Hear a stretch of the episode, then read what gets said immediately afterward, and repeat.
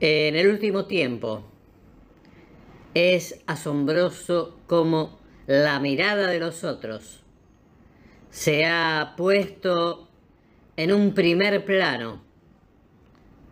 para influirnos a través de las redes sociales. Un impresionante desarrollo tecnológico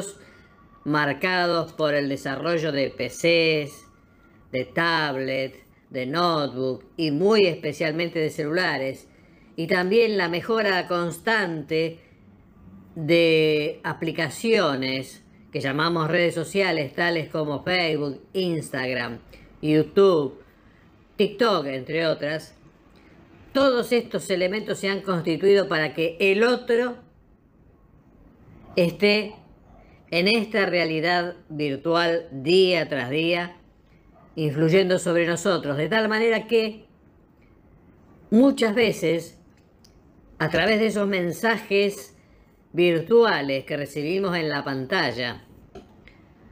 procedemos de maneras casi no pensadas, haciendo cosas que no habíamos pensado hacer, o dejando de hacer cosas que teníamos programadas hacer, inundándonos de tristeza frente a mensajes que quizá nunca nos hubieran importado, o llenándonos de alegría por otros que quizá tampoco nos hubieran interesado.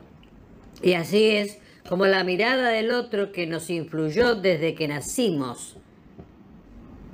ahora se transportó a las redes sociales. Y no solo eso, también la mirada del gran otro, de un gran hermano otro, se transmite a través de las redes sociales y nos impone qué debemos hacer, por qué debemos ser felices, qué tenemos permitido, por qué debemos temer, cuáles son los miedos de lo que sucede